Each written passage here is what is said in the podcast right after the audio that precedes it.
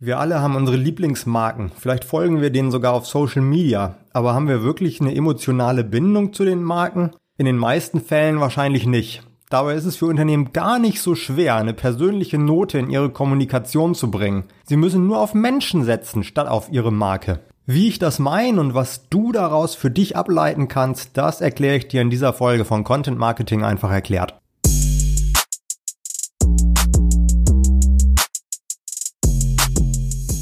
Ganz grundsätzlich kann man vielleicht mal sagen, dass es den meisten Menschen leichter fällt, eine emotionale Bindung zu einem Menschen aufzubauen als zu einem Logo. Darüber gibt es sogar Studien, die das beweisen. Aber wenn man sich die Social Media Accounts vieler Unternehmen anguckt, dann sind da meistens zu 90 Prozent Fotos von Produkten. Aber egal, ob das ein großes oder ein kleines Unternehmen ist, es gibt immer eine Möglichkeit, um den Menschen in den Vordergrund zu rücken. Wenn wir uns mal kleine Unternehmen angucken, dann macht es meiner Meinung nach am meisten Sinn, sich auf den Gründer oder die Gründerin zu fokussieren. Er ist am längsten im Unternehmen, er kann die Geschichte am besten erzählen und man kann sich recht sicher sein, dass er auch noch lange im Unternehmen bleiben wird. Und das ist ja auch wirklich wichtig. Als Gründer könntest du jetzt natürlich sagen, ja, aber ich habe viel zu tun, ich habe doch auch jemanden, der das Marketing für mich macht. Aber so sehr du deine Marketingverantwortlichen auch schätzt, du kannst dir nie sicher sein, wie lange sie noch in deinem Unternehmen bleiben werden. Und wenn du erstmal jemanden aus deinem Team positioniert hast, wäre es richtig ärgerlich, wenn derjenige dein Unternehmen dann verlassen würde.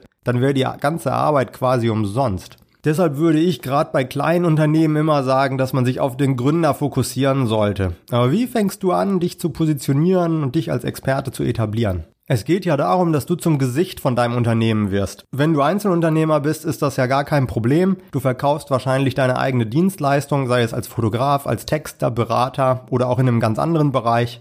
Wenn du Produkte verkaufst, ist es schon ein bisschen komplizierter. Da willst du ja die volle Aufmerksamkeit auf deinem Produkt haben. Trotzdem solltest du dich selbst auf deiner Website zeigen. Entweder direkt auf der Startseite oder zumindest auf einer Über uns Seite, damit die Leute wissen, wer hinter dem Produkt steckt. Gesichter zu sehen, das schafft Vertrauen.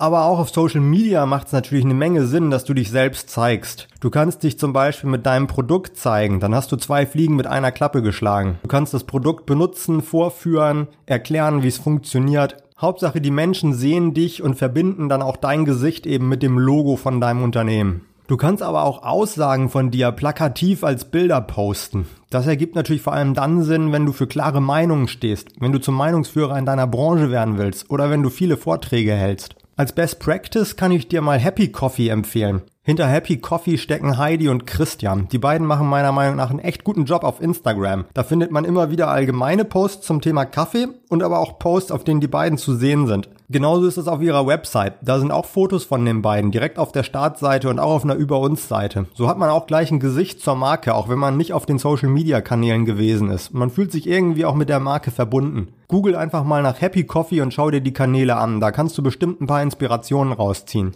Neben Social Media gibt es aber natürlich auch noch deinen Blog, wo du Nähe und Menschlichkeit demonstrieren kannst. Du kannst Blogposts unter dem Namen Admin oder unter dem Namen deines Unternehmens veröffentlichen. Oder du kannst Posts unter deinem echten Namen veröffentlichen und vielleicht sogar noch ein Foto einbinden. Auf die Abrufzahlen von deinen Beiträgen wird das jetzt vielleicht keinen mega Einfluss haben, aber ich glaube schon, dass wenn die Leute deinen echten Namen sehen und auch dein Foto, dass da eine engere Bindung zu entsteht und die Chance höher ist, dass sie vielleicht nochmal wiederkommen, als wenn dann nur Admin oder auch dein Unternehmensname als Absender steht. Wenn jemand anderes deine Blogposts schreibst, solltest du das aber auch klar zu erkennen geben und die Posts nicht einfach unter deinem eigenen Namen veröffentlichen. Aber auch dann würde ich deinen Autoren Blogprofile mit ihrem echten Namen erstellen. Das wirkt auf jeden Fall angenehmer für die Leser, als wenn dort als Autor immer nur der Name von deinem Unternehmen steht. Zu guter Letzt gibt's ja auch noch LinkedIn und Xing. Auf die beiden Karrierenetzwerke bin ich zwar in einer anderen Folge schon mal separat eingegangen, aber wir wollen hier auch noch mal kurz darüber sprechen, wie du dich da als Experte positionieren kannst. Der größte Unterschied zu den anderen Netzwerken ist wohl, dass ich auf Xing und LinkedIn empfehlen würde, dass du deinen privaten Account benutzt. Da kannst du dich ja dann ganz einfach mit Leuten aus deiner Branche vernetzen. Jeder deiner Kontakte sieht dann die Beiträge, die du postest. Außerdem können dir Leute auch so folgen, ohne dass du mit ihnen vernetzt bist. Hier bist du dann selbst der Absender deiner Botschaften, nicht dein Unternehmen.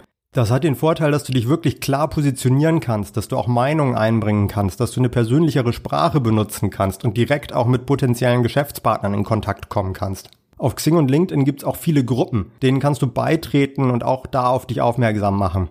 Wie auf allen anderen Plattformen auch, solltest du dir aber schon bewusst sein, dass du regelmäßig neue Inhalte veröffentlichen musst, um wirklich wahrgenommen zu werden. Das ist also schon ein gewisser Aufwand. Außerdem bieten sich die Karrierenetzwerke hauptsächlich dann an, wenn du auf Firmen und Geschäftskunden abzielst. Denn du erreichst die Leute daher hauptsächlich in einem beruflichen Kontext. Wenn deine Zielgruppe Endkonsumenten sind, sind die anderen Netzwerke also meiner Meinung nach besser geeignet. Egal was du machst und welche Kanäle du nutzt, man sollte sich am Anfang immer einen Plan machen, zu welchen Themen man kommunizieren will. Und wenn du erstmal angefangen hast, heißt es auch dranbleiben, über mehrere Monate regelmäßig Content veröffentlichen, immer analysieren, wie die Inhalte ankommen. Das führt zum Erfolg. Ja, das war's dann auch für heute. Ich hoffe, ich konnte dir ein paar Denkanstöße zum Thema Personal Branding geben und du schaltest morgen wieder ein. Bis bald!